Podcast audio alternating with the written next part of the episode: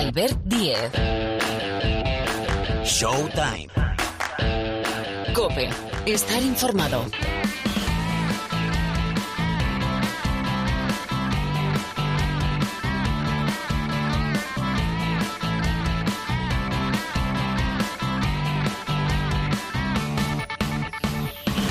Hola, ¿qué tal? Bienvenidos, bienvenidas una semana más aquí al Rincón del Baloncesto de la cadena Cope. Sí, ya suena, ya arranca un nuevo capítulo de Showtime.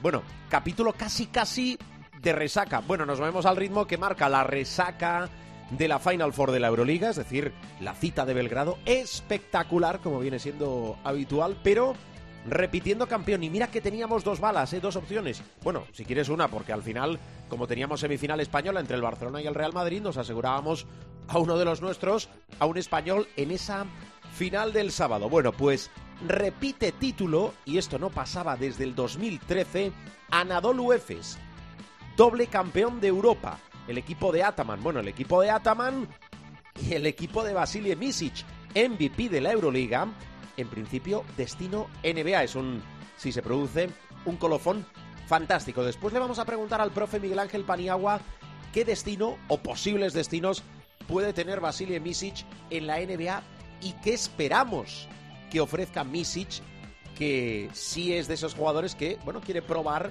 las mieles de la NBA. Vamos a hablar del papel del Barcelona, del papel del Real Madrid, mm, esa última jugada, uno abajo el Real Madrid, no haciendo faltas. Bueno, eso lo comentamos en un ratito en la tertulia del programa. Enseguida se pasa por aquí Pilar Casado porque os decía que nos movemos al ritmo que marca la Final Four de la Euroliga, la resaca de la máxima competición continental, pero también el playoff de la Liga Endesa.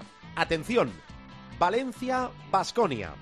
Arranca esta eliminatoria de cuartos el martes. Real Madrid, Baxi Manresa. Cuartos que arrancan el miércoles.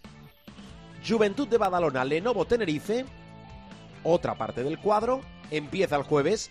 Y, atención, Barcelona, Herbalife Gran Canaria, que se va al viernes. Hablamos de eliminatorias de cuartos al mejor de tres partidos, con lo cual los equipos como Valencia, Real Madrid, Juventud o Barcelona, que tienen el factor pista, que vigilen el primer partido porque si no, quedan contra las cuerdas. Vamos a hablar de eso, vamos a repasar cómo está, cómo está la NBA, cómo está esa lucha por el anillo de la NBA y, atención, que recuperamos, no voy a decir, no voy a revelar quién, redactor para nuestro diario, el diario del Movistar Estudiantes. ¿Por qué? Porque arranca el playoff de la Liga Leporo.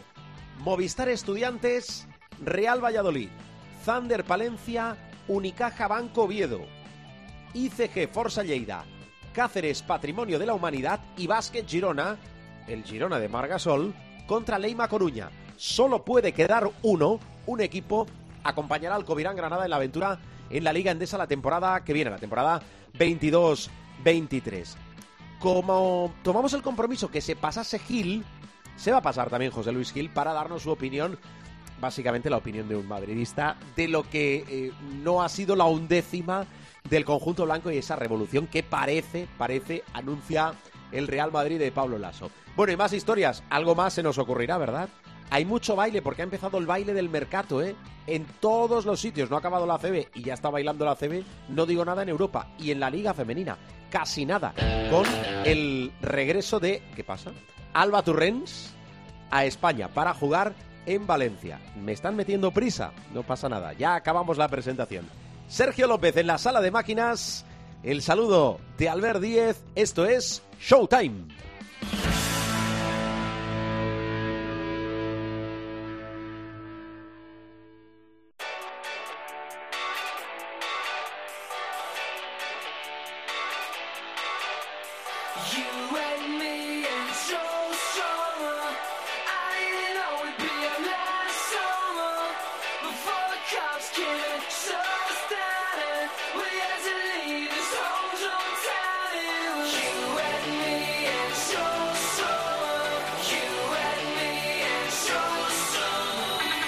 ¿Cómo me gustan las canciones, las sintonías, las musiquitas con intro breve, como es el caso de esta que acabamos de poner? Tenemos tantas cosas, tenemos tantas cosas en el capítulo de esta semana que es imposible, aviso para navegantes, que eh, quepan, que se condensen en 60 minutos de baloncesto. Pero no me voy a enrollar más, que todavía vamos a perder más tiempo. Está por, está por aquí Pilar Casado. Hola Pilar. Sí, sí, estoy, aunque parezca increíble, estoy. Estamos todos recuperados para la causa. Bueno, eh, enseguida protagonista con eh, Pilar Casado, que nos hemos metido eh, y lo vamos a hacer en el vestuario de la selección española femenina. Pero antes, la opinión de Pilar Casado de la Final Four de Belgrado. Bueno, vaya por delante que creo que en las semifinales vimos dos grandes partidos de baloncesto. además, bueno, probablemente el final contribuyó pero lo cierto es que después de una temporada digamos que un poco irregular por aquello de que, bueno, pues todo el conflicto bélico ha sacado los equipos rusos, que probablemente el cartel sería diferente. Eh, creo que vimos una primera semifinal en la que el MVP, yo creo que por derecho propio, algunos podrían discutir eh, si tenía que haberlo sido Tibor Place, pero yo creo que en global eh, Misic sentenció a Olympiacos en un Olympiacos que bueno que vuelve a plantarse en una Final Four, lo cual bueno pues es de agradecer que el baloncesto griego dentro de sus problemas y dentro de sus crisis eh, no deje de asomarse a esa ventana que es la, Final Four. Probablemente le hubiera hecho falta más argumentos a Olympiacos para acabar derrotando a un equipo en el que, fíjate tú, creo que eh, va más allá de Basile Misic y de Shane Larkin. Eh, eh, sí que a lo mejor pues te quedas con esa jugada en la que eh, Misic, por cierto, que esperaba que le hubieran hecho falta, pues acaba sentenciando a Olympiacos. Vamos a ver cuál es el futuro de este campeón de Europa, bicampeón de Europa, eh, por mérito propio, porque ha sido el mejor equipo en Final Four. mucho prometía el clásico Barça-Madrid, pero lo cierto es que se vuelve a repetir aquello de que el que gana el clásico no es campeón de Europa y esa leyenda empieza ya a ser, no voy a decir que una losa, pero ya empieza a tener bastantes precedentes. En el Barça Madrid, em, no voy a decir que me sorprendiera, pero creo que, bueno, quizás se quita un peso de encima el Real Madrid por aquello de que eh, había sumado cinco derrotas consecutivas frente al Barça. Vamos a ver si eso abre un panorama diferente o no de cara a los playoffs de la Liga Endesa.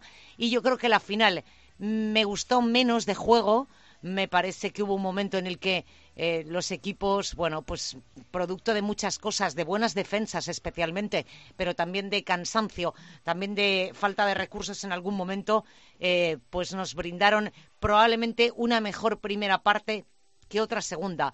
Y evidentemente quedará para el debate eternamente si tenía que haber hecho falta el Real Madrid o no. Bueno, le ha costado una Copa de Europa. Yo siempre digo que cada entrenador tiene su librillo, que a posteriori probablemente nos puede parecer sencillo de juzgar y que eh, alternativas probablemente había muchas, pero eh, esa final de Final Four eh, deja en evidencia una vez más determinados problemas estructurales que el Real Madrid lleva arrastrando desde hace meses y que ha tapado mejor o peor pero que en momentos con una defensa como la de Erguina Tamán eh, se evidenciaron. Y es eh, problemas en el tiro exterior, problemas en la generación de juego y eso que vimos a un Tavares eh, espectacular. El duelo yo creo que Tibor Place Tavares fue de lo mejorcito que ha dejado esa final. Insisto, que corona un tipo que si no lo remedia nadie se va a ir a la NBA y nos va a dejar un poquito más huérfanos. Y vamos a ver si ese proyecto de la Anadolu Efes pues aguanta el tirón ¿Qué va a pasar el año que viene? Bueno, pues el año que viene lo que va a suceder es que eh, las dos licencias de los equipos rusos que no eran el CSK de Moscú eh, están fuera. Eso es evidente. Se van a abrir una serie de wildcards. Y eh, otro asunto es lo del CSK. Hay una relación contractual. tendría que, si hay una rotura unilateral de ese contrato, una indemnización muy grande pero eh, si todos los estamentos baloncestísticos del mundo están excluyendo a los equipos rusos, pues eh, parece que el CSK puede ser esa excepción. Por el simple hecho de que haya un contrato. Veremos a ver cómo progresa eso, porque de aquí al mes de julio, primera semana del mes de julio, tiene que, tiene que quedar completamente definida el cartel de los equipos que jueguen el año que viene Euroliga. Es la opinión, la visión de, de Casado, de Pilar Casado. Arrancan, os he recordado antes el eh, bracket, el cuadro de los playoffs de la Liga Endesa, de la Liga ACB, y después con Pilar tenemos invitado, invitada, aquí en Showtime. Venga, vamos con más cosas.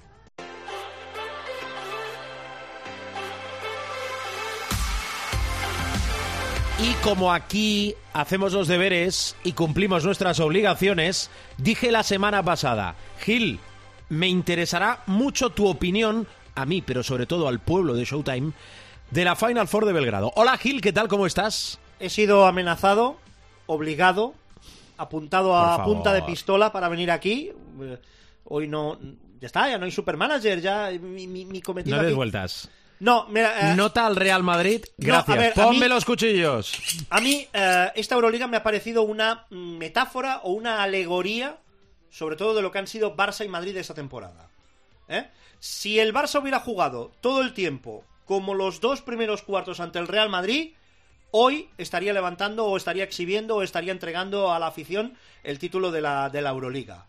Y entiendo cuando Saras habla de eso de estamos regalando títulos, aunque también soy de los que opino que un poquito de autocrítica, coach, tampoco vendría mal, porque siempre el palo al jugador, siempre el palo al jugador, siempre el palo al jugador, llega un momento en que eso pierde valor y pierde efectividad. El Madrid, pues hizo lo que tenía que hacer, ganarle al Barça que le tenía comida la moral el día de a la hora H. ¿Por qué? Porque posiblemente ahora mismo para el Madrid sea más fácil ganarle al Barcelona a un partido que no en una serie de cinco en un playoff. Con lo cual, la teórica final de la liga va a ser una canción, o debería ser una canción muy diferente. ¿Qué le pasó al Madrid? Pues lo que le ha pasado muchas veces esta temporada.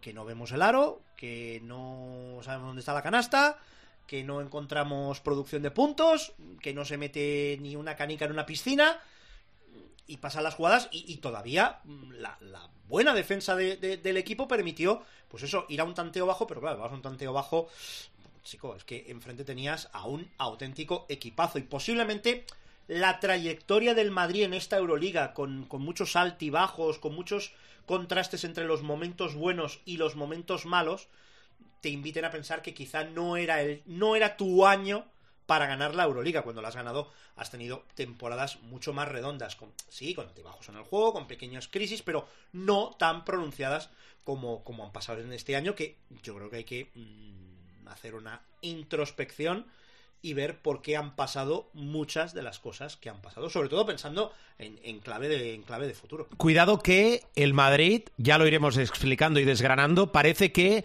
ha ido al mercado y a lo grande, ¿eh? como un equipo de los que tiene... ¿Qué quiere decir a lo grande? Pues hombre, a... ¿Stephen Curry? ¿LeBron James? Yo creo que eso es gigante, no grande. Ah, eso es gigante. Vale, vale ha ido eh, a reforzar el equipo como no puede ser de Hombre, a ver, es, que, es que si no, es, de lógica, a ver, o, qué pasa. Es decir, lo, más normal es que si el Madrid no gana la Liga ACB este año, cierras la temporada con una Supercopa. Algo has de hacer, ¿o no? Mi opinión, algo has de hacer. Es así. Y has de ir, pues, pulir aquellas cositas que quizá necesitan demarcaciones, que quizá necesitan darle una vuelta, y puestos que necesitan darle una vuelta. bueno, nos movemos al ritmo que marca el final de temporada, pero no también... darme pistas? Eh, también eh, el mercado, el mercado de los equipos. Ah, el mercado. Bueno, tenemos, hoy nos interesa mucho la opinión. Entendemos que vosotros consumís mucha opinión de todo lo que está pasando y viniendo de lo que venimos la final a cuatro. Era, era esto, ¿no? ¿No quieres que diga nada en tu nombre eh, arrogándome el papel de Pepito Grillo? No, porque para que tú digas algo en mi nombre, ya lo digo o yo. algo políticamente incorrecto que no esté bien que digáis vosotros, ni tú, ni Pilar, ni Pani, ni Rubén, y que dicho por mí, pues pase más desapercibido. No, pero no me pidas permiso para hacer una ah. cosa casi amoral que no ilegal, querido Gil. Cuídate mucho. Ay, señor, que el Barça no haya ganado este año la Euroliga es... Completen la frase. Ahora se lo preguntamos... Gana el Barça 2-1. Sí, bueno, eso será en fútbol. Eh, eh, ahora se lo pregunto. Esa frase. Bueno, una serie de tres. Ahora se lo preguntamos a Parra y a Paniagua.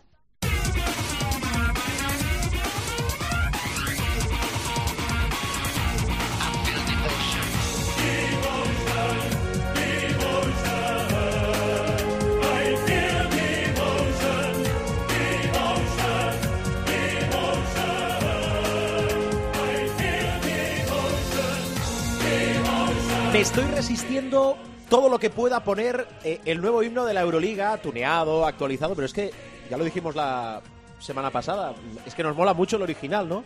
Es difícil mejorar lo que ya es muy, muy, muy, muy bueno. A ver, saludo a nuestra dupla. Miguel Ángel Paniagua, hola, profesor, ¿qué tal? ¿Cómo estás? Muy buenas. Muy buenas. Y por aquí también, hola, Parruno, Rubén Parra, ¿qué tal? ¿Cómo andas? Muy bien, es difícil mejorar lo que es muy bueno y es un poco absurdo intentar cambiarlo. También, pero bueno, por aquello de cómo las cosas llevan tiempo, que suene diferente, eso sí con los mismos acordes y tal, pero el Devotion es, es estelar, el, el Devotion. Es que es, Eh, es muy, es muy difícil mejorarlo.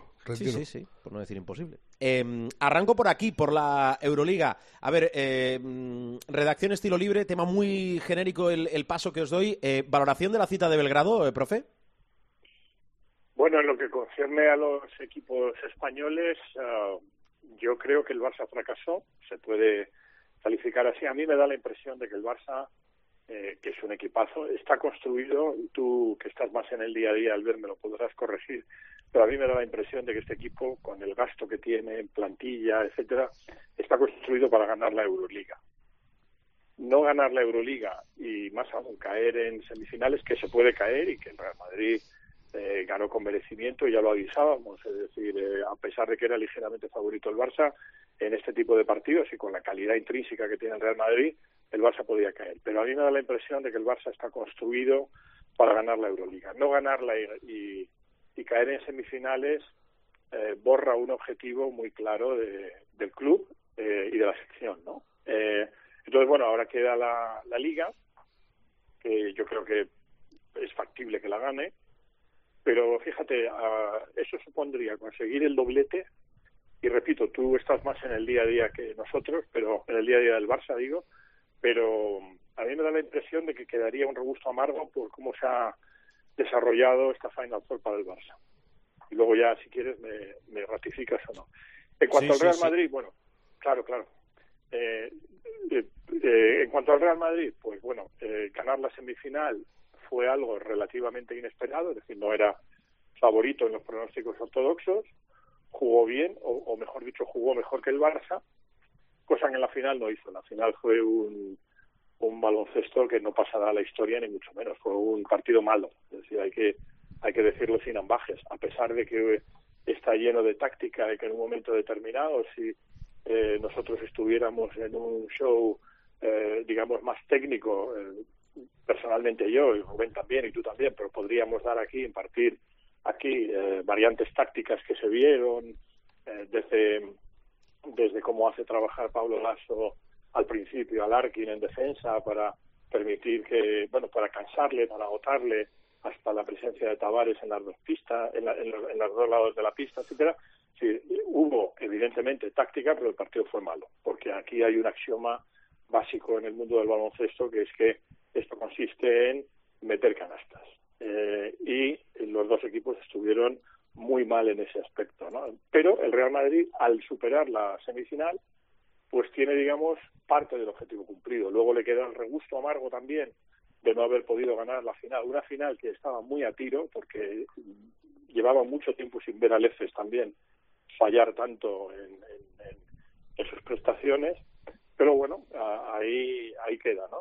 El, Real Madrid con un objetivo semicumplido, más feliz que el Barça, y luego pues señalar que Olympiacos, como siempre, prácticamente eso debería ir siempre unido, ¿no? En la, en la misma frase, Olympiacos, como siempre, dio guerra hasta el final, pero hasta muy al final, y solamente el talento individual de Misic eh, consiguió desatascar y darle el triunfo al EFES, y para el EFES es un gran logro, en lo que el otro día hablaba con, con gente del club, del, del EFES, y me decían que de no haber sido por la pandemia de 2020, que tenía toda la pinta, pero vamos, toda, además, de que iban de cabeza por eh, la Final Four y probablemente, muy probablemente ganarla, hablo del año de la pandemia, que como sabéis se suspendió la Euroliga, pues estamos hablando que mal que bien, con un partido mucho mejor el año pasado, peor este, pero mal que bien, el EFES lleva, y, por cierto fue finalista, si no me falla la memoria, hace cuatro también, estamos hablando, no te digo de una dinastía al estilo de los Celtics o los Lakers en la NBA,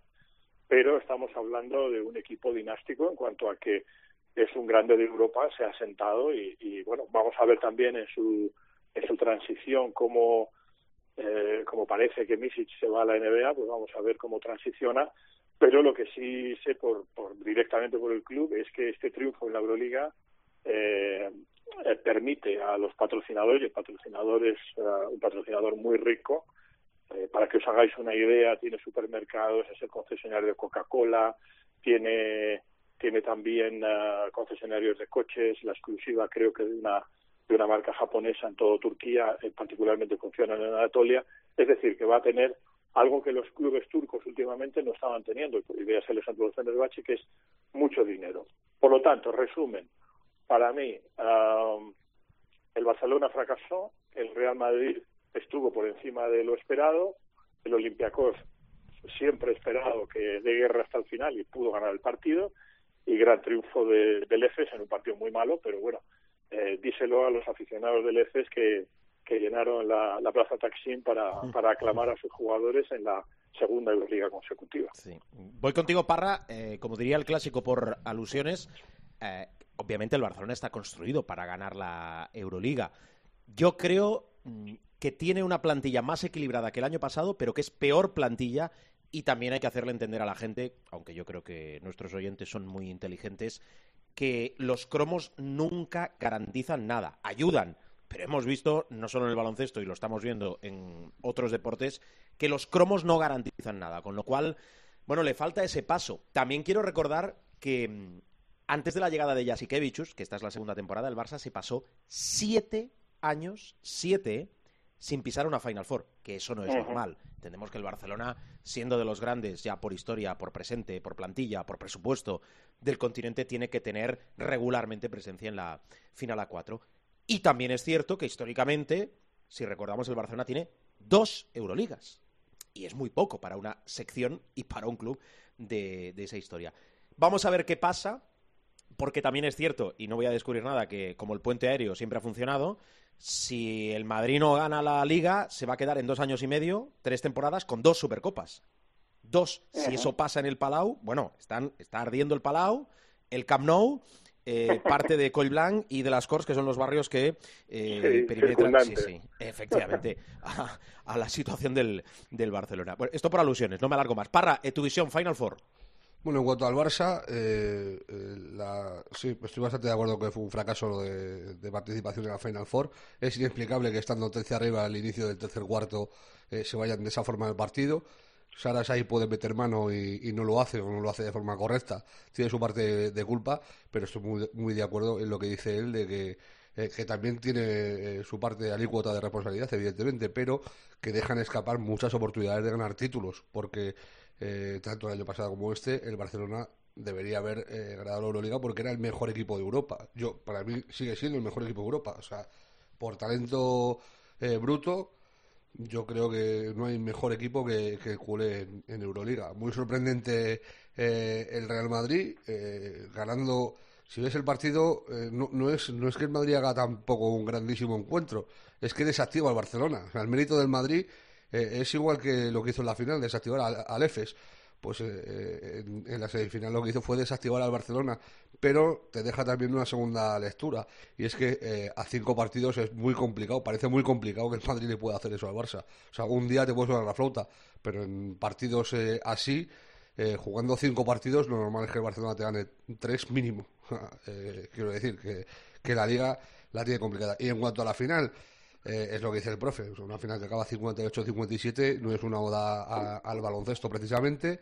Eh, lamentable en el tiro, tanto el Madrid como, como el EFES. O sea, los porcentajes del Madrid, eh, estoy hablando de cabeza, pero se acabó eh, acabó por debajo del 20%, no recuerdo el porcentaje exacto, pero hicieron o sea, 6 de, de 35 de 33, una, una cosa así, no me, no me acuerdo exactamente, pero vamos, un porcentaje lamentable.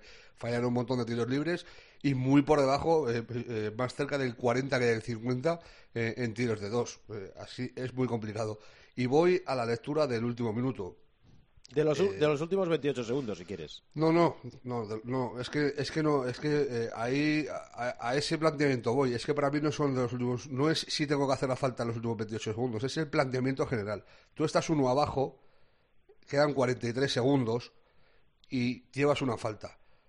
Te tienes que meter en bonus rápidamente para defender una posesión, una posesión de 24, pero no- lo que no puedes hacer es dejar que el tiempo corra e ir sumándole 14 segundos a cada posesión. Porque entonces, ¿qué, qué te pasa? Que no tienes opción de ganar. Y si tú estás un punto por debajo, eh, lo principal que tienes que hacer es recuperar la bola para intentar ganar. Porque si no la recuperas, si no vuelves a tener el balón, es imposible que ganes. Que es lo que le pasó.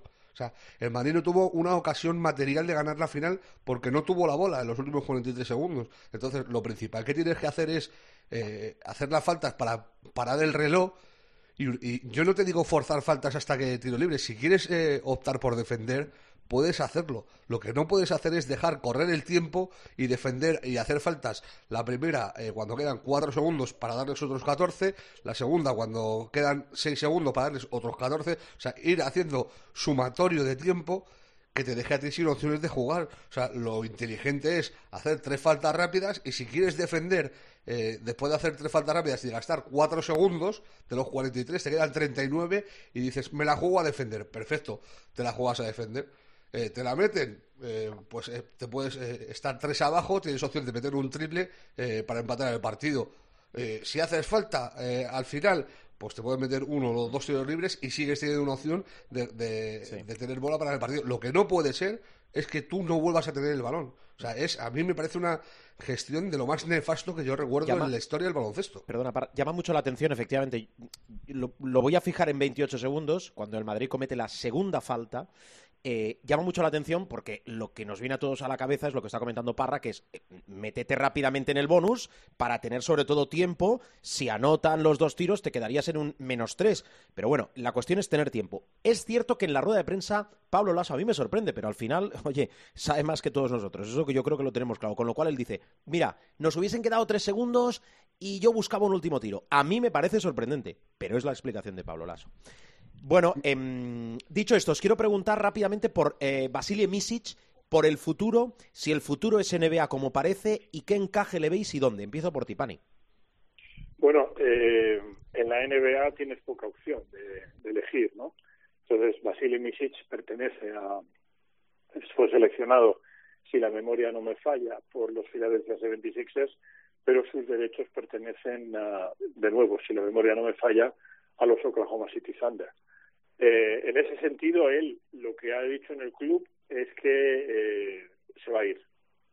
Pero, eh, y además, digo, si se va a los Oklahoma City Thunder, el equipo ahora mismo, ahora mismo, eh, con determinados cinco, y, Rubén no me dejará mentir, con determinados cinco iniciales que ha sacado eh, Oklahoma City Thunder este año para tanquear, para dejarse ir y perder partidos, Misic era el mejor de los cinco con diferencia. O sea, absolutamente. Yo me acuerdo que puse uno en Twitter que me parecía eh, la sublimación de un cinco inicial que sacó pues muy al final de temporada, me parecía la sublimación de, de lo que es el tanking, ¿no? De, para, para explicar al que a los, a los seguidores que me preguntan mucho, bueno, ¿y por qué hablas tanto de tanking y tal? Digo, pues mira, Oklahoma City Thunder saca este cinco inicial. Entonces, en ese sentido, él eh, lo que le ha dicho a los compañeros y lo que ha dicho en el club es que eh, quiere optar a la NBA sí o sí. Eh, ¿Será bienvenido en Oklahoma City Thunder? No te quepa duda, porque si me dijeras un club con más entidad, eh, probablemente tendría más dificultades, pero en los Oklahoma City Thunder un jugador como Misic va a tener opciones y va a tener muchas opciones. y yo creo que él también en ese sentido jugó muy motivado en la en la Final Four, eh, ha dejado yo creo que mm, el, el, último tiro con el que ganan el partido Olympiacos y el partido relativamente bueno dentro de la fealdad y de lo malo que fue que hizo contra contra el Real Madrid en esa especie de, bueno, pues de, de, sistema que tiene Ataman, en donde es verdad que hay sistema y es verdad que hay táctica, pero al final cuando tienes dos jugadores de gran talento como, como él y como Larkin, muchas veces, sobre todo Larkin, se sale mucho más del sistema que Misis, pero ellos están ahí con su talento para resolver situaciones inesperadas. Y ya no te digo nada si el foco defensivo se centra sobre los dos y dejas a un tercero con calidad como Tibor Plyce, que es el que realmente te rompe. ¿no? Entonces, respondiendo directamente a tu pregunta, Misic se quiere ir a la NBA, tiene que, eh, digamos, ultimar detalles con, con su club NBA, con los Oklahoma City Thunder, y a partir de ahí yo creo que, dado el equipo que tiene sus derechos, yo sí le veo en la, NBA. También os digo que eh, el EFES, eh, el propietario de, o los, mejor dicho, la, compañía propietaria de EFES y su director general van a hacer un esfuerzo superhumano en, en retenerlo, probablemente convirtiéndole en el jugador mejor pagado de, de Europa por detrás de Mirotic. Um, estaríamos hablando de un salario neto de unos cuatro millones. Pero aunque gane menos en Oklahoma, yo creo que él tiene ese prurito de, de marcharse a la NBA y eso es lo que sé y como siempre se lo cuento a, a nuestros queridos oyentes. Parra, eh, el caso Misic, ¿crees que es ir para probar las mieles de la NBA y volver rápido o, o le ves con peri periplo largo por allí? Yo la verdad es que ni siquiera yendo a Oklahoma le veo con, con periplo largo. Eh, Oklahoma es una banda, eh, pero los dos mejores jugadores que tiene son exteriores. Eh, Josh Giddy, que le draftearon altísimo el año pasado, el número 7, si mal no recuerdo, eh, el australiano, que ha hecho una temporada eh, más que aceptable. De hecho, está en el quinteto de, de, novatos, en el segundo quinteto de la temporada. Ha sido eh, novato del mes eh, en alguna ocasión en el, en el oeste y para mí es de lo poco salvable de la temporada de, los Thunder. Y luego la mega estrella del equipo es eh, Shai Alexander, que juega de dos. O sea, el uno y el dos son los dos mejores jugadores de Oklahoma. Que Michis puede ir ahí y tener 20 minutos por partido, pues, pues a lo mejor, pero titular no va a ser. Yo creo que titular no va a ser ni de coña. Pero ni de coña. Eh, no te voy a decir que tenga el rol que tuvo Gavidec cuando fue para allá, pero a, lo mejor eh, después de dos meses de competición está jugando 10 minutos y dice, pues, pero qué mierda es esta. Yo, yo, era el rey de Europa y me vengo aquí y, y vengo a un equipo malísimo y encima eh, no tengo ni ocasión de jugar. Yo por eso te digo, lo, de los minutos de juego no lo tengo eh, ni medio claro por lo que te cuento, porque es que lo, los dos mejores jugadores, o sea, pero es que además de largo, o sea, entre Giddy, Shea Gilgis Alexander y el tercer mejor equipo, el tercer mejor jugador de la plantilla, hay un bajón de flipar. Entonces, eh, que se quiere ir a la NBA por probar, como en su día se fue Navarro, pues claro. se puede ir a probar perfectamente porque es, es eh, cabeza de, de, ratón en Europa. Si, si Europa es el ratón y la NBA es el león, pues va a ser cola de león en la NBA. Pero yo no veo a Michic eh, siendo un nuevo Luka Doncic, por ejemplo, por así decirlo. O sea, no, le, no, veo, no, Dios, de, claro. de, no le veo llegando con, con un impacto brutal, ni cambiando la historia de la franquicia de Oklahoma, ni nada por el estilo por lo que te digo, porque los dos mejores jugadores de los Thunder eh, son Giddy y Gilgis Alexander, que son el 1 y el 2, precisamente, que son las dos posiciones que podría ocupar él en la NBA. Vale. Bueno, dicho esto, vamos a ligar temas. Venga, eh, NBA, protagonista ahora en Showtime.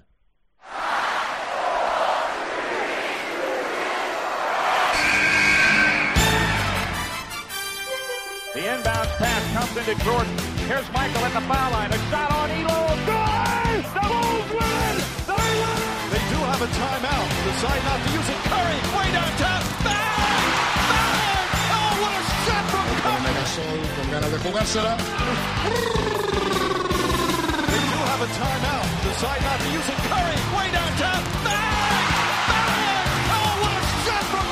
Bueno, y la NBA, la NBA está de dulce, la NBA está que arde. Eh, vamos a arrancar, Parra, por esa eliminatoria. Oye, vaya paseo, ¿no? De, los Celtics en el cuarto ante, ante Miami. Los Celtics sin Smart. Bueno, esto va a un quinto que va a ser, si no me equivoco, en Miami. Absolutamente decisivo. Está igualada a dos partidos ahora esta final de conferencia. A mí me está decepcionando muchísimo esta serie. Eh, veníamos de la de los Celtics con los Bucks, que fue una oda al baloncesto todos los partidos, eh, llegando a a, los instantes finales súper peleado tal y aquí en todos los encuentros uno se va a 25 y el, otro día los Celtics se llegaron a, a poner a, a 6 al final, a 7, a, a 5, a 1, a 3 y terminaron perdido por 6 en el quinto pero es que Miami iba ganando por 25. En todos los encuentros, uno de los equipos ha ido ganando por 25. Y me parece una broma de mal gusto. O sea, no, yo, vamos, eh, el partido de, el último partido eh, lo puse en Twitter. Si a mí el partido ese, que con mi ritmo de vida me lo ponen a las 5 de la tarde después de comer, yo me quedo sobado como si fuera un documental de Serengeti. O sea, o sea, además, eh, de- en plan de la estación seca es súper peligrosa para las leonas y Tienes el sus morro cachorros. muy fino, Parra. Tienes el morro muy fino. El partido de ayer eh, acaba eh, en el minuto 7, cuando van 18-1 los Celtics. Los Heat empiezan con 0 de 14, que decimos, yo también lo puse en Twitter, o sea, fue una oda a la final de la Euroliga, no metían una canasta ni pagando, o sea, eh, yo no recuerdo eh, ver un equipo empezar 0 de 14 en tiros de campo, o sea, 0 de 14 en una final de conferencia, es, que se supone que son los cuatro mejores equipos de la liga. Y me está decepcionando mucho, eh, más allá de un gran partido de, de Tatum, o el otro día un gran partido de Jalen Brown, o lo- los grandes partidos que está haciendo Jimmy Butler, pero eh, parece muy poco competitivo. Y me, me resulta muy llamativo eh, la forma en la que se han repartido los, eh, los cuartos, los, los equipos. Porque eh, Miami ayer se presenta eh, 2-1 arriba y cuando se habían jugado eh, 14 cuartos, o sea, al descanso, había ganado 9 de los 14 cuartos Boston. Miami había ganado dos cuartos y habían empatado tres. Ganando dos cuartos había ganado dos partidos. O sea, ¿qué significa eso? Que esos dos cuartos los ha ganado por, por 20 y pico puntos. O sea, y, y luego ha vivido las rentas. A mí es, eh, me está decepcionando mucho la serie porque esperaba algo mucho más competido. Ya te digo, no a lo mejor no al nivel de, del Milwaukee Celtics, que para mí ha sido la mejor serie hasta ahora de, de, la- estos playoffs, pero joder, eh, un partido un poco más disputado. eh, eh, no, no esas diferencias que te hacen ir muy, muy, muy con el, con el gancho para, para soportar eh, el desarrollo entero del encuentro. Mm, eh, ap- ¿Sigues apostando por Boston? Eh, sobre todo después de ese cuarto con, con unos hits. Bueno, mm, es que a mí los califica. eh, muy mala imagen, vamos a decirlo suave. Pues es que es lo que te digo, que, que- que de, de los eh, 4 por 4, 16, de los 16 cuartos que se han jugado, Boston ha, ganado 9. O sea, es que es, eh, ha, ganado 9 de, de 14. Entonces, lo lógico que te dice que Boston eh, gana más que Miami. Lo que pasa es que Miami, el cuarto que te hace bueno, eh, te lo hace de 20 arriba. ¿Va a volver a hacerle un cuarto Miami en el que le gane a Boston por 20? Pues quiero verlo. Pero si la lógica se, se, se impone, si seguimos eh, en este ritmo de cuartos para uno, cuartos para otro, lo normal es que los Celtics terminen imponiéndose en, en, esa, en esa final de conferencia. El otro día, em, profe, te escuchaba en tiempo de juego mm, diciendo, a, ve- a veces cuando decimos estas cosas, lo que voy a recordar que comentó Miguel Ángel, nos llevamos las manos a la cabeza, ¿no? Por aquello de es el mejor. Pero eh, Miguel Ángel dijo que ahora mismo Luka Doncic posiblemente es el mejor jugador del mundo. Le vas dando vueltas y, y- y es que no puedes, como Es- mínimo es- yo. y, y yo le dije en directo, eh, lo mejor de todo es que no es ninguna tontería. Claro, es que, pero digo, le- le vas dando vueltas y dices, "Jo, es que tiene razón. Es que ahora mismo, es que tiene razón. Y yo es creo muy- que so- so- solo, solo hay un jugador que haya rendido al nivel de Doncic en estos playoffs para mí y ha sido Antetokounmpo, que está en su casa. Ujú. Yo eh, creo que hay que, eh, bueno, eh, brevemente desarrollar un poco ese concepto, ¿no? Eh, si hablamos de jugadores atléticos espectaculares, jugadores que juegan, como se dice allí, above the rim, es decir, por encima del aro, obviamente Doncic ah, no es el mejor en ese sentido, ni mucho menos. Eh, estamos hablando del prototipo, casi modelo de jugador atlético espectacular y tal, que para entendernos el poster boy sería Giannis Antetokounmpo y, e incluso eh, alguien que, que desde el punto de vista estético eh, le supera como es ya Morant. Es decir, eh, para los highlights y sin negar absolutamente ninguna calidad, porque hay que tener mucha calidad para jugar como juega Giannis y para hacer lo que hace ya Morant, eh, habría gente que me diría, no, no, ellos son los mejores porque de 10 highlights ellos salen en 8. Vale, perfecto, muy bien. Y ese es el, eh, el modelo que ha regido en la, en la NBA durante los últimos 20 años, probablemente, el modelo de jugador físico, superatlético. Eh, la, gran, la gran esperanza era Zion Williamson, que vamos a ver cómo se desarrolla. Pero desde el punto de vista del baloncesto, como tiene que ser jugado, del baloncesto de fundamentos, del baloncesto de visión de juego, Luka Doncic ahora mismo es el número uno, pero vamos, indiscutible. O sea, y si me, si apuras, digo más, desde el punto de vista de lo que es el baloncesto más puro, eh, es el número uno indiscutible, porque eh, todo lo que hace lo hace bien, no necesita, este tiene un buen físico para jugar, si no, no podría jugar en la NBA, pero comparado con Yanis y con Yamorán, por ejemplo, por, por, por ponerte ejemplo, hay muchísimos más jugadores de cuerpos hercúleos y maravillosos, me parece que los ha diseñado un, un escultor griego de la antigua Grecia, ¿no? Pero a mí el baloncesto que me gusta es el que, el que hace Doncic. Y yo creo que ahora mismo no hay nadie en el mundo que interprete el juego con su pureza, con sus fundamentos, con sus habilidades, como lo interpreta Luca. Y por eso yo le declaro, pero para mí, además, eh, admito que la gente me diga, no, no, estás equivocado y tal, o eso es muy excesivo, ¿no? Lo que dices en relación a Luca Doncic.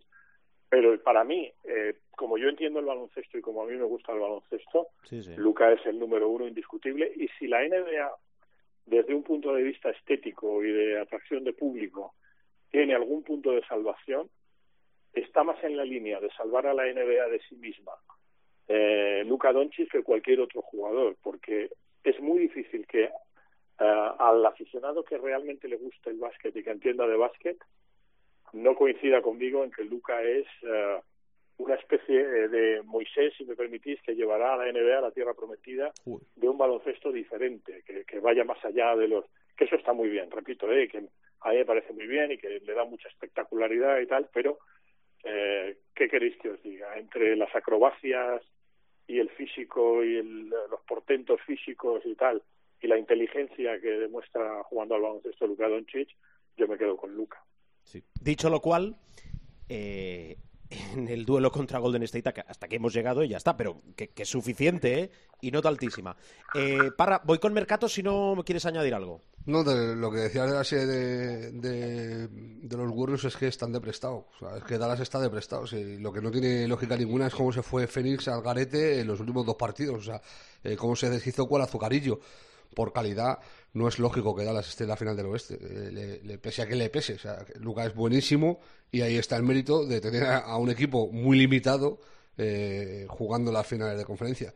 Ahora eh, parece ahora que, que Branson es Scottie Pippen. O sea, seamos serios. O sea, el mejor, el segundo mejor jugador de, de tu equipo eh, dista bastante de ser una estrella en la NBA. O sea, Branson no es, mm, te diría, de los 50 mejores jugadores de la liga. Y, y no me estoy pillando los dedos ni de lejos.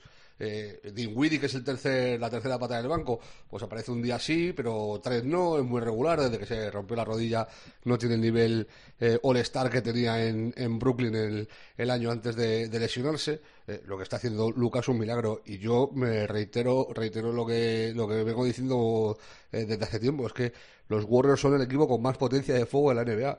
O sea, los Warriors estando sanos, son el equipo que más potencia de fuego tienen de largo. Tiene cuatro tíos que te pueden hacer 30 puntos eh, cualquier día. O sea, tanto Curry como Clay Thompson, como Wiggins, como Poole, te pueden hacer 30 puntos el- el, eh, tranquilamente. Y el nivel de Wiggins está siendo eh, sorprendente, sin llegar a ser el, el Maple Bron que decían que iba a ser, el, el Bron canadiense, de Maple por la hoja de arce del, de la bandera de Canadá y tal, que es el árbol de allí, eh, sin llegar a ser el, el, Bron, el Lebron eh, canadiense, eh, sí está empezando a dar un rendimiento brutal. Este año ya ha sido titular en All-Star, que para mí de forma injusta, todo hay que decirlo, pero ha sido titular en All-Star, y el rendimiento que está dando en playoff es la leche, y lo de Cabo Looney. Cabo Looney a mí me ha parecido un, un que no- nunca he sabido explicarme cómo es posible que ese tío haya aguantado seis años en los Warriors, y está dando un rendimiento, o sea, un día que hizo 22 rebotes, pero es que el otro día hizo batió su su marca anotadora con, con 21 puntos en, en playoff, o sea, está teniendo una, una incidencia de- descomunal. Y Curry le está ganando la partida a Doncic, porque es verdad que, que Luca anota más puntos que él, pero Curry tira bastante menos tiros, sobre todo tiros libres, eh, le saca como 8 o 9 por partido y, y está tirando con muchos mejores porcentajes. Yo tengo serias dudas de si, o sea, eh, luego es que claro, tienes que poner a los Warriors frente a la defensa de los Celtics o la defensa de Miami, que son las dos defensas eh, que mejor manejan eh, el cambio de hombre, la de los Celtics la mejor defensa de, de la temporada, eh, y hay que verlos eh, frente a, a- ellos a ver cómo rinden. Pero ya te digo, por potencia de fuego, a mí no me extrañaría que los Warriors ganaran el anillo de nuevo y eh, 3-0, nos han levantado un 3-0, si damos por hecho que están en la final, sería la sexta final en ocho años. Eso sí es una dinastía. eso eso con el EFES, con el puedes decir lo que quieras, que lo del EFES a mí también a nivel europeo me parece dinastía, eh, pero, pero lo, de, lo de los Warriors, seis finales en ocho años, eh, lo han hecho eh, tres equipos, cuatro en, en la historia de la liga. Mira qué bonito sería el campeón de la NBA, que lo hemos repetido muchas veces, contra el campeón de la Euroliga. Eh, a- Ahora voy con, con Pani, que, que siempre tiene noticias, pero eh, cosas que están sobre la mesa y que debemos recordar o que debéis saber. Por ejemplo, eh, Parra, número uno del draft, se lo llevan los Magic. Eh, dime si apunta eh, y, y qué tal, ¿eh? Jabari Smith Jr., Universidad de Auburn. Jabari Smith, eh, Holgren, eh, eh, yo a, a Banchero le veo demasiado corto para sí. estas. Yo creo que Banchero se va a caer al 4. Holgren de Eh, Gonzaga, ¿no? Sí, el, Vale. el unicornio, el de, el de 2.13 que tiene Sí, sí. piernecillas como alambres que a mí me dan un poco de mal rollo. O sea, yo no sé eh, ese físico ¿Por qué? ¿Que como... porque crees que se va a romper? o Correcto, es Ya, que no ya, sé cómo va a aguantar ese físico, es que es demasiado fino. O sea, es, es- yo, ¿Te acuerdas? de- bueno, es que me da cosa nombrarle, pero ¿os acordáis de, de Barniani y el físico que tenía cuando llegó como número uno del draft a la, a la NBA? Pues este es peor todavía. O sea, peor me refiero a más delgado. Eh, es verdad que hace muchas cosas, que tiene una habilidad en el bote brutal para, para ser un siete pies, que tira triples, como taponador, tiene un manejo del timing defensivo fantástico, pero a mí la, la endeblez eh, física que, que salta a la vista viéndole jugar, y me ha, me pasado en la universidad, que son chavales, eh, aunque son toros, claro, eh, en la NBA, no sé yo. Eh, y luego Evi, a ver, eh, a ver el sophomore, a ver dónde cae, que yo creo que va a adelantar a Banchero. Ya que, es que a Banchero todo el mundo le da como top 3 y yo creo que se va a caer del top 3. Y Yo veo eh, más a, a Ivy metiéndose en el top 1 inclusive que a Banchero en el top 3. Vale. Eh, por cierto, nos alegramos mucho, nos alegramos mucho, yo creo, en general, Y... de los españoles. Pero que Jordi Fernández, que es un tío al que, al que admiramos, porque se lo está currando y trabajando, eh, aterrice en Sacramento, se lo ha llevado Mike Brown, yo creo que es otro pasito más. Además, ya coincidieron en los Cavaliers, en Cleveland, básicamente por eso se lo lleva a Sacramento, con lo cual le deseamos que le vaya muy y muy bien como asistente. Hay que de decir, fue su, fue su descubridor, fue que le, le encontró Valedor, en, una, sí, en- sí. en una liga de verano en Las Vegas, eh, currando allí eh, Jordi cuando se fue para allá hacer las Américas, le vio, se lo llevó para Cleveland.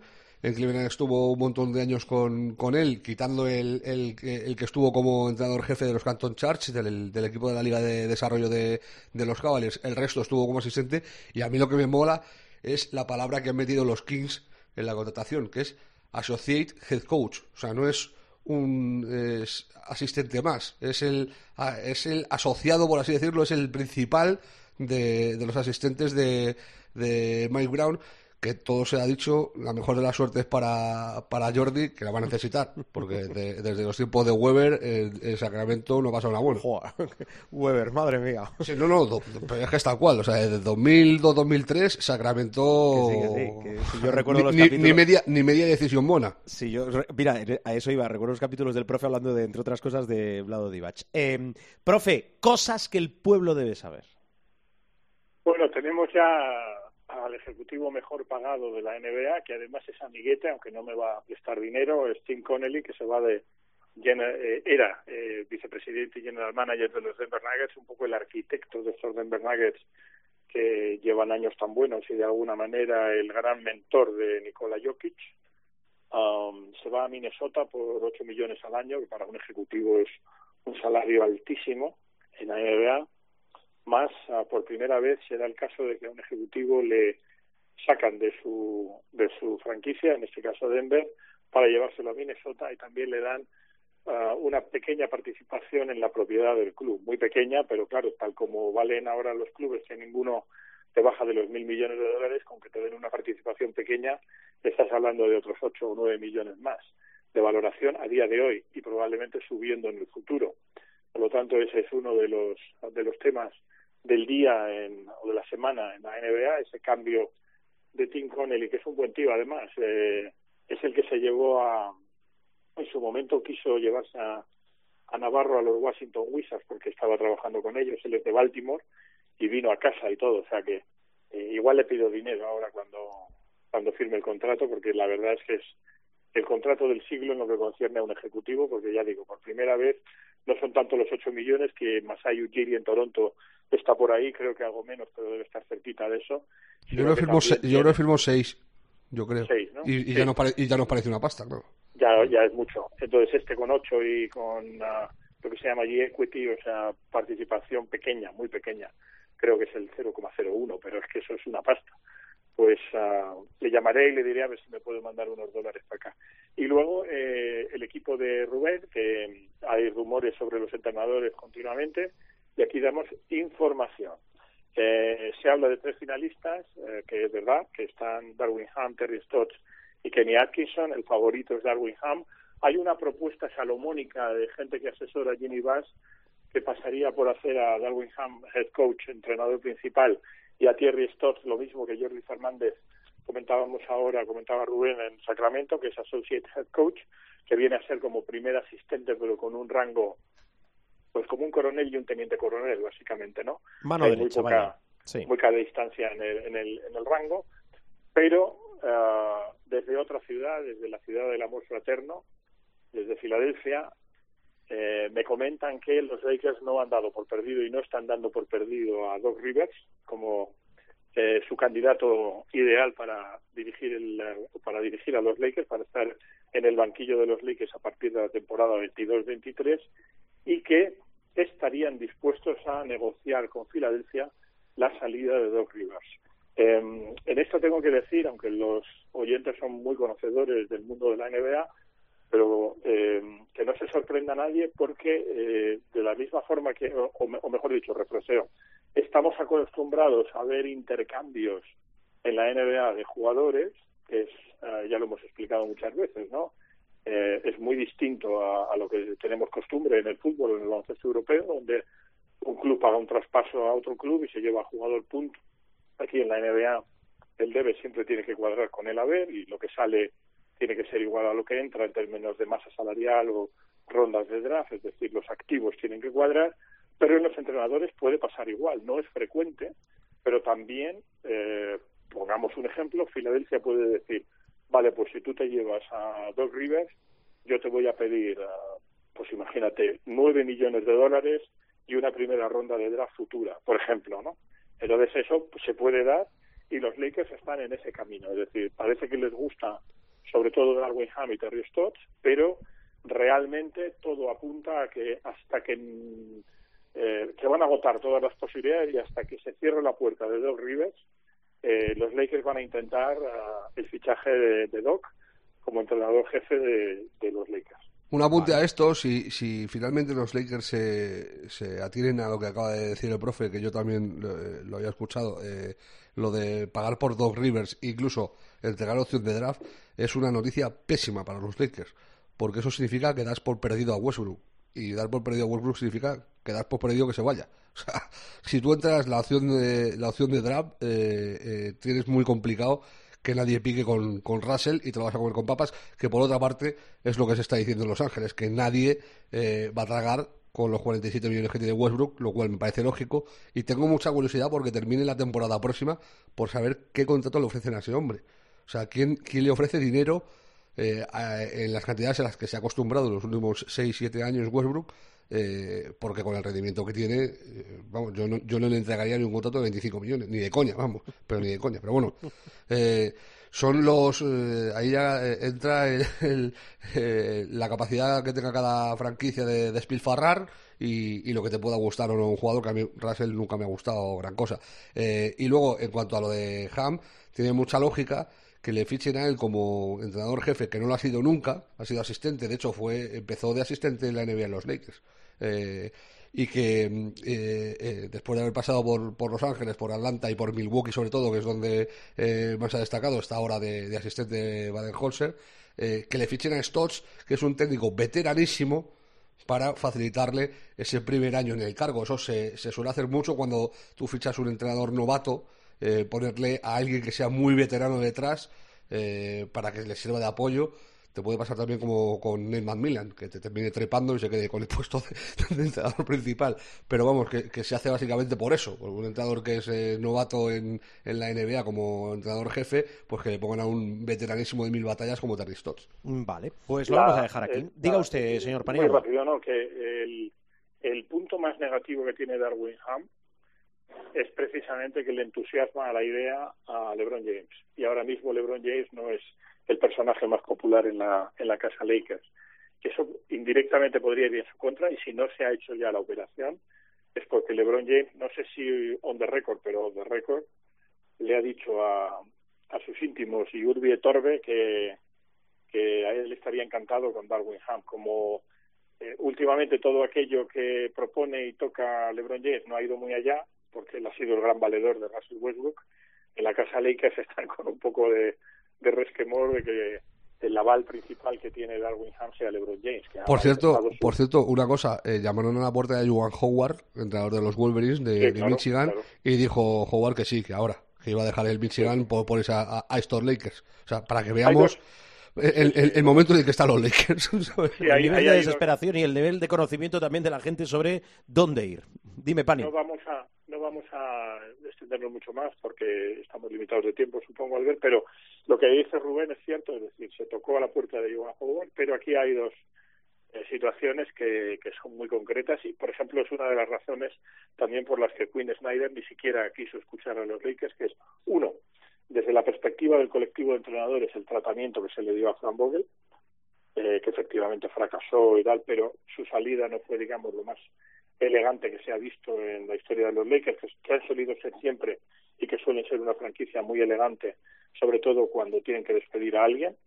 Y dos, eh, cuando tú eres entrenador de Michigan, estás ganando un sueldo base de 3 millones, más luego tienes un show de radio, etcétera, etcétera, y sobre todo el control del vestuario, lo último que quiere un tío como Joan Howard es meterse en la boca del lobo en los Lakers porque se mete, por eso yo creo que quieren a Doc Rivers, porque Doc Rivers está acostumbrado a, a manchear leones toda su carrera, ¿no? Pero ahora mismo el vestuario de los Lakers es potencialmente un polvorín, más aún si se queda a Westbrook, ¿no?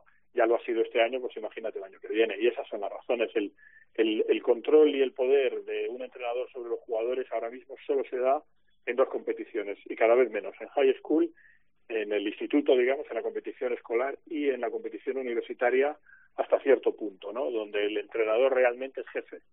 En la NBA y mucho más en el vestuario de los Lakers y mucho más con LeBron James y con todas las mega estrellas, pues Joan Howard tendría muchas dificultades para hacerse con el vestuario, probablemente incluso no muy respetado porque no tiene currículum, y, yo creo que ha hecho muy bien en, en, quedarse, independientemente de que también habla de la mala imagen que han dado los Lakers a la hora de eh, tratar a su exentrenador e incluso te diría más el proceso de, de búsqueda ¿no? de, de, entrenador donde realmente estás entrevistando a los entrenadores y le dices, oye, eh, ¿tú cómo, vas a usar a Russell?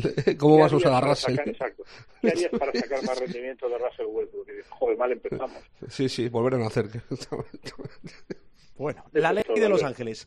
Eh, Parra, eh, rápidamente, eh, el cuarto de Golden State contra Dallas. En la noche del martes al miércoles a las 3. El, y el quinto de el Miami quinto, el, contra el Boston? miércoles es todos los días, sí. en días alternos, este-oeste, hasta que se acabe la final. No, vale. Yo no sé si a Dallas le dará para ganar el del orgullo en casa y despedirse de la afición esta temporada con una victoria y alargarlo hasta el quinto y que Golden State gane en San Francisco, en la Bahía, en casa y lleguemos hasta el quinto.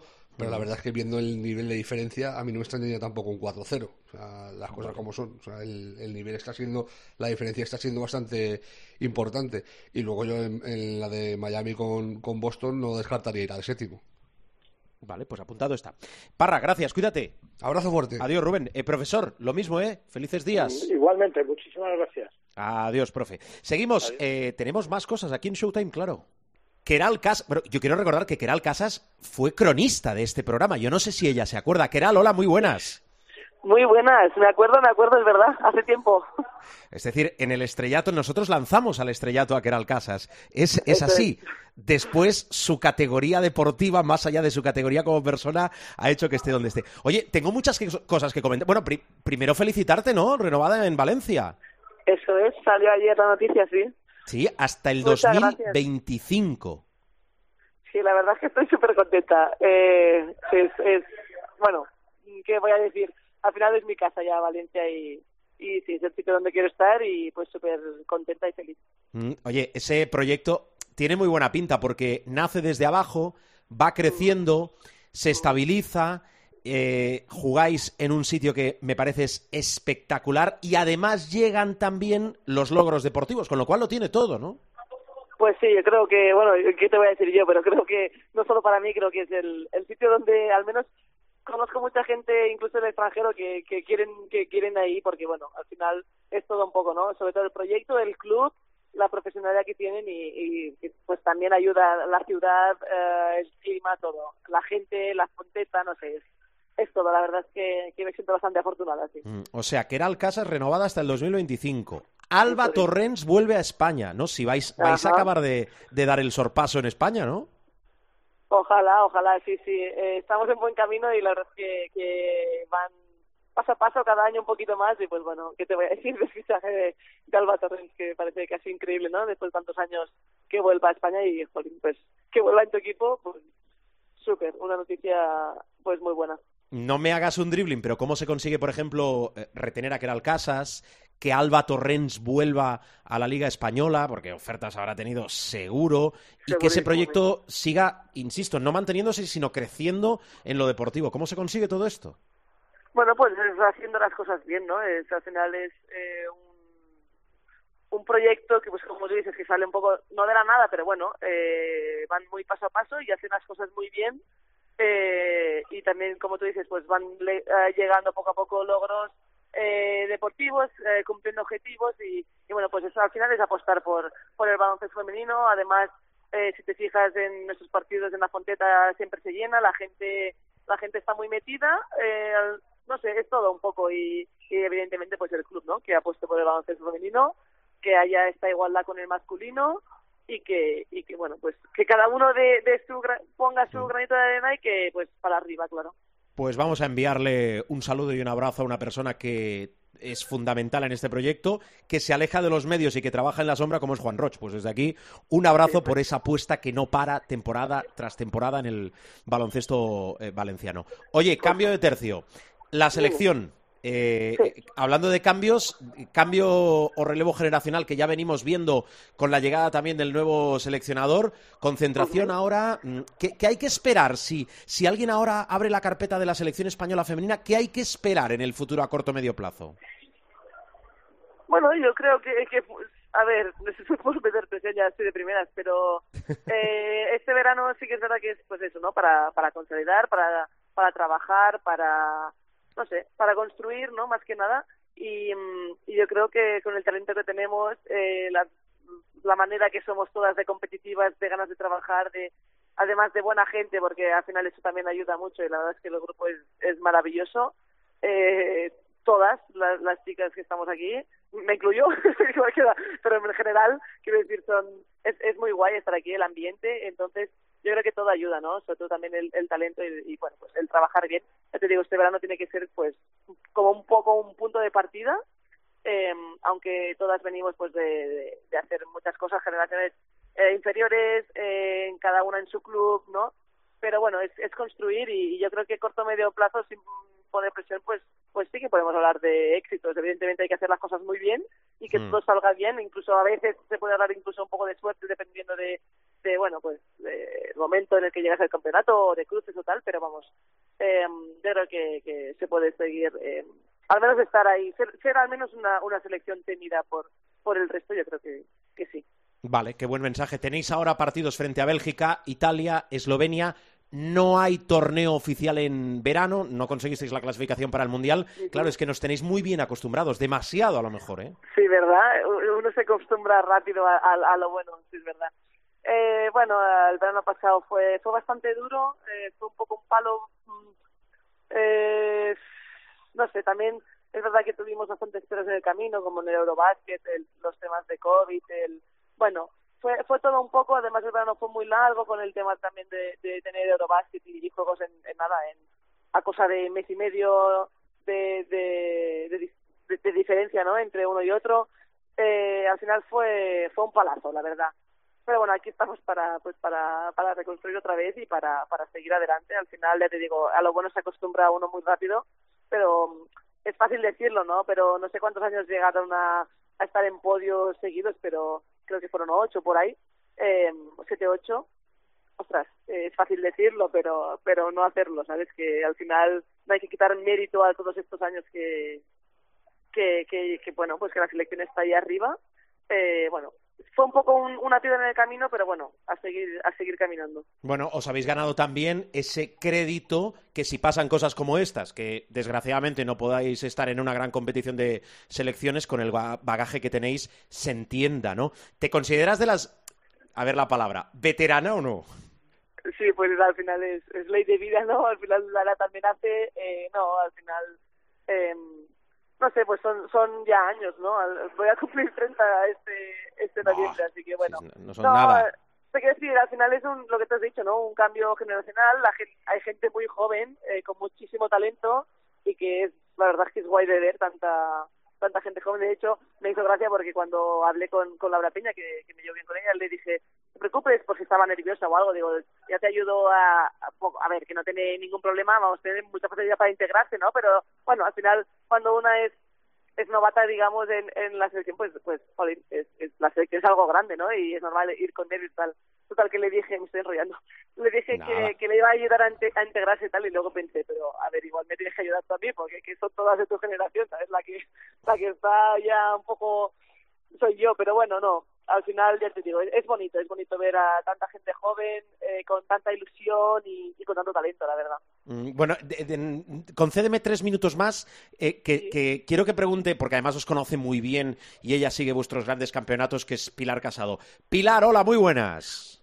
Estoy aquí al lado, ¿eh? De hecho, la estoy controlando. Sí, sí, te veo, te veo, digo, se ha ido justo. No, sí, sí. No explicamos los Eh. entresijos, pero bueno, cosas, cosas de la técnica que decimos eh, para que no haya entrado Pilar antes. Dale, Pilar, anda. Eh, Keral, ¿cómo sienta que a uno le llamen veterana en una selección?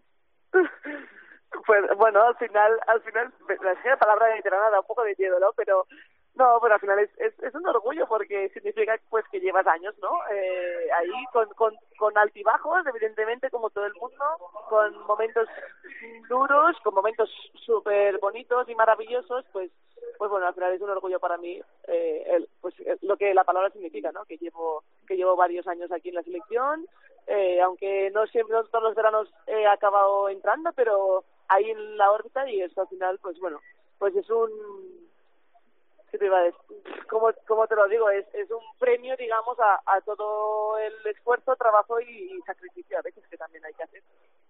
Vamos a llegar a un pacto con Keral, en vez de veterana vamos a llamarla referente, porque es una referente. Va, Me gusta. Eso Dentro de mejor, este aunque, país. aunque, no, aunque no lo crea, la verdad. Ya me da Bueno, ¿cuántas, nada, cuántas, niñas, cuántas niñas, cuántas chicas se te han acercado desde hace años y te han dicho yo Sí, de mayor quiero ser como tú y jugar como tú?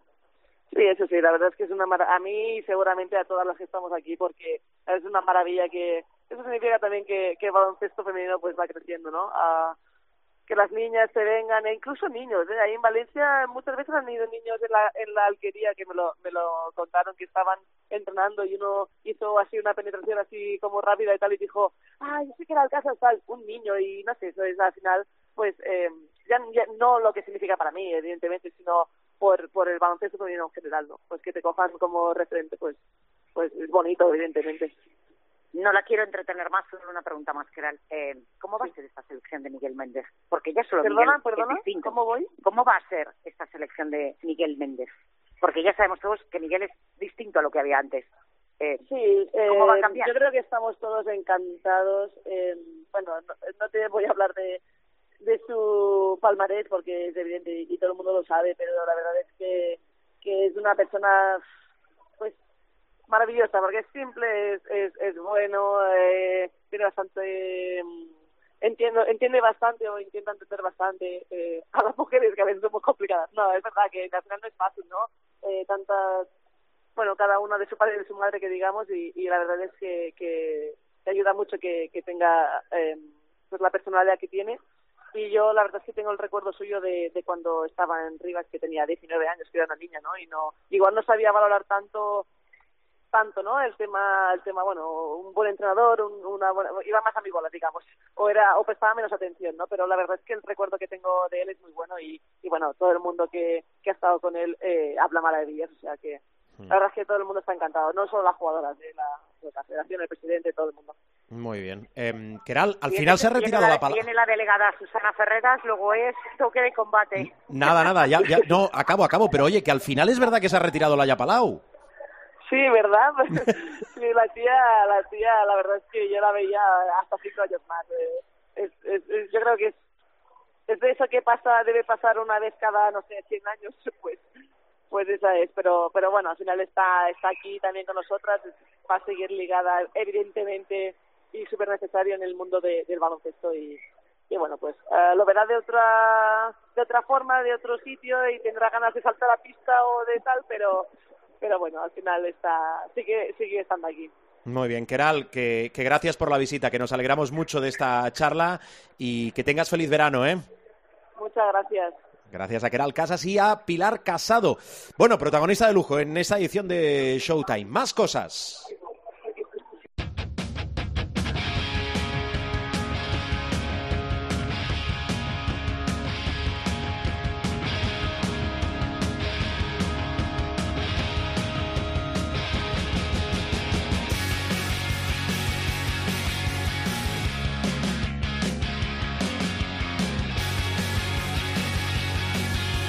Lo comentábamos al inicio del programa, se viene playoff de la Liga Leporo, es decir, playoff cuarto semifinal para buscar esa segunda plaza de ascenso a la Liga Endesa, o lo que es lo mismo, qué equipo va a acompañar el Covirán Granada en la máxima categoría del baloncesto español la temporada que viene. Y sabéis que durante todo este curso baloncestístico nos acompaña el esto, el Movistar Estudiantes, porque entendemos que es, ha sido, ¿verdad?, una temporada atípica con un histórico relegado a la Leporo. Queremos, lo hemos hecho y lo seguimos haciendo, saber cómo está siendo esta aventura, los entresijos. Y agradecemos muchísimo a ese vestuario del Movistar Estudiantes que, bueno, en cierta manera mm, hayan cogido el testigo de, de un reportero y de un periodista para condensar lo que son sus vivencias. Gracias, Rubén Domínguez. Bienvenido de nuevo, Javi Beirán. Hola, Javi, muy buenas. Buenas a todos. Después de unos meses, soy Javi Beirán y estoy de vuelta aquí en el diario del Aldeporo.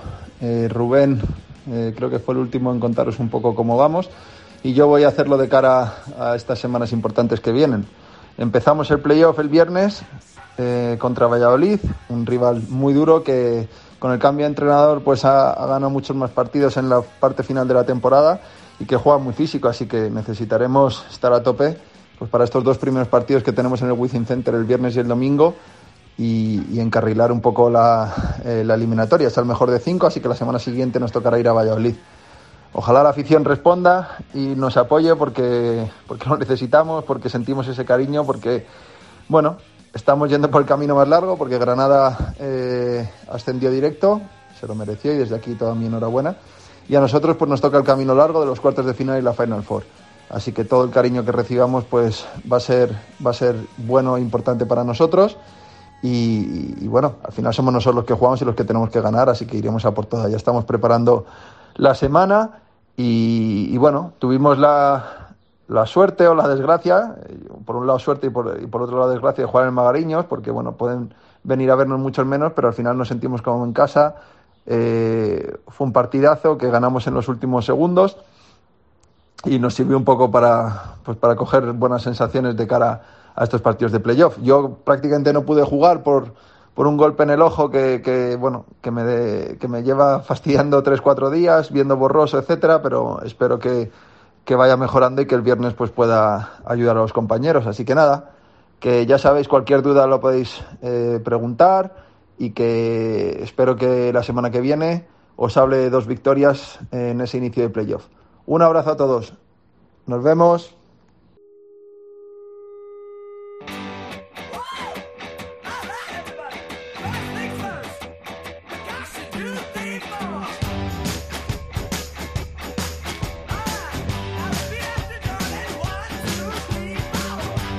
Nos vamos, bajamos la persiana del capítulo de esta semana. Recordad que podéis encontrarnos en nuestra web. Os metéis www.cope.es, buscáis el espacio de Showtime y allí tenéis todos los sonidos, no solo de esta temporada, sino de temporadas anteriores. Si nos buscáis en las redes y también no los encontréis, que tenemos que ser más activos. Bueno, salimos habitualmente en martes. Esto es Showtime. Que tengáis feliz semana, mucha prudencia y como os digo siempre, que yo creo que es una buena recomendación, que el baloncesto os acompañe.